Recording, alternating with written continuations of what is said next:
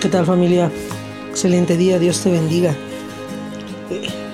Por gracia y misericordia de Dios, ya el día 42 de nuestra campaña, 50 días confiando plenamente en Dios. El tema de, esta, de este día se llama Jehová que significa Dios es mi proveedor. La Biblia nos enseña en Hebreos 13, Hebreos capítulo 13, versículos 5 y 6 dicen, sean vuestras costumbres sin avaricia, contentos con lo que tenéis ahora, porque Él dijo, no te desampararé ni te dejaré. De manera que podamos decir confiadamente, el Señor es mi ayudador, no temeré lo que me pueda hacer el hombre. Qué versículo tan hermoso, ¿verdad? El tiempo de escasez debemos verlo como, como temporal y como una oportunidad para renovar nuestra confianza en el Señor no como algo que nos eh, determine o algo que nos distinga. Evidentemente hay tiempos difíciles, hay tiempos complicados, pero no habrá de ser lo que nos define. No podemos negar que esos tiempos van a llegar, no podemos evitar que esos tiempos lleguen de hecho, pero no podemos descansar en ellos, no podemos estacionarnos en ellos. Eh, hoy en día podemos ver que mucha gente para justificar actos de corrupción, en el campo de los negocios se ha vuelto popular un dicho, ¿verdad? Que dice, el que no tranza no avanza. La competencia desleal y la crisis económica con desempleo, las deudas, presentan una tentación para buscar el dinero de manera rápida, de manera ilícita. La avaricia, los sobornos, la deshonestidad nos estorba para confiar en Dios. La pregunta es cómo vamos a sobresalir. Y, y la respuesta es actuando con justicia y confiando en la fidelidad del Señor. Quiero preguntarte algo. ¿Sabías que los grandes milagros de provisión financiera siempre suceden cuando confiamos plenamente en Dios? ¿Te ha pasado? Que cuando pones tu confianza en el Señor, siempre Dios obra un milagro en tiempo de escasez. En el tiempo del profeta Elías hubo una gran sequía, una gran hambre. Y por esa terrible tentación había muchas viudas, muchos huérfanos. Sin embargo, una, una viuda eh, de un pueblo idólatra de Sarepta, de Sidón, el Señor Jesucristo elogió porque esperó con paciencia a la provisión del Señor. Esta mujer supo esperar. Mira, dice Lucas capítulo 4, 25 y 26. Y en verdad os digo que muchas viudas había en Israel en los días de Elías, cuando el cielo fue cerrado por tres años y seis meses y hubo una gran hambre en toda la tierra.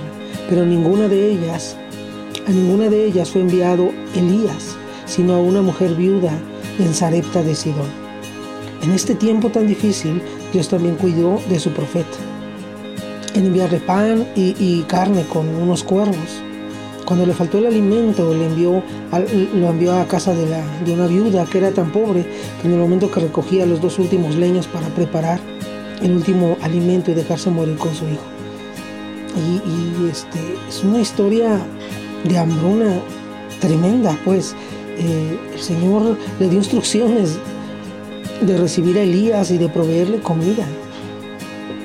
O sea, estaba hablando Dios en serio, ¿de dónde va a tomar alimento si le queda un puñado de harina con un poco de aceite? O sea, cualquiera pensaría, Señor, ¿es en serio lo que dices? Si, si no tengo nada, dice Primera de Reyes 17:13, y Elías le dijo, no tengas temor, ve, haz como has dicho, pero hazme a mí primero de ella una pequeña torta cocida debajo de la ceniza y tráemela, y después harás para ti y para tu hijo. Es seguro que te ha sucedido. Eh, llega el fin de semana o fin de quincena, o no nos pagaron, o no tenemos dinero para pagar la renta o electricidad, comprar pañales o comida, no sé. Y llega siempre ese tiempo difícil en el que no sabemos qué vamos a hacer, cómo lo vamos a hacer. Y, lo importante es que cuando nos falte el dinero, nos falte trabajo, persistamos en buscar opciones honestas para conseguir el sustento. Jamás debemos acudir a, tratos deshonestos o, ese tipo de cosas porque eso nos va a llevar a desviarnos más de Dios. En esos tiempos de escasez, de dificultad, es tiempo de buscar con más confianza en el Señor. Saber que Él es el que nos habrá de proveer y descansar en Él porque Él no nos va a dejar. Eh, mira, en Primera de Reyes 17 14 y 15 dice, porque Jehová, Dios de Israel, ha dicho así, la harina de la tinaja no escaseará, y el aceite de la vasija disminuirá hasta el día en que Jehová haga llover sobre la faz de la tierra. Entonces ella fue e hizo como le dijo Elías, y comió él y ella y su casa muchos días. Esta mujer esperó en el Señor y Dios multiplicó lo que ella tenía. Dios había hecho un milagro en el hogar de esa mujer, pero faltaba algo más para demostrar el carácter justo y misericordioso del Señor. ¿Y sabes qué es la provisión de la vida? hijo de la viuda murió y, y, ella reclamó ahí en Primera de Reyes, capítulo 17, verso 18, y la mujer dice, y ella dijo Elías, ¿qué tengo yo contigo, varón de Dios? ¿Has venido a mí para traer memoria a mis iniquidades y para hacer morir a mi hijo? Y, Dios en su misericordia eh, dice la Biblia que Jehová oyó la voz de Elías y el alma del niño volvió y él revivió. Elías oró por el niño y Dios lo resucitó. La viuda aprendió que la muerte no es el final de todo, sino es una transición hacia la eternidad. La resurrección entre los muertos es la esperanza que Dios da a todos los que confiamos en Él.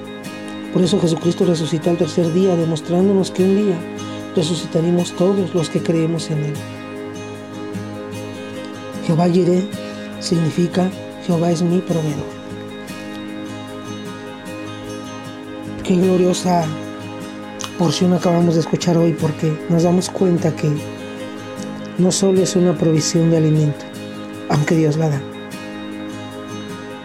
es la provisión de la vida es la provisión de tu familia, la provisión de, de todo lo hermoso que Dios nos da día con día.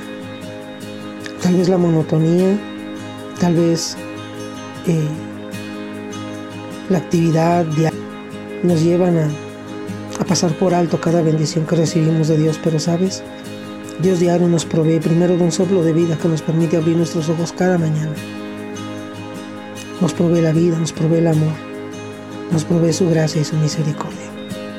Gracias, mi Dios. Gracias, Señor. Porque todo lo que somos y todo lo que tenemos proviene de ti. Tú has provisto todo lo necesario, Señor, para mantenernos de pie. Amamos tu nombre, Señor.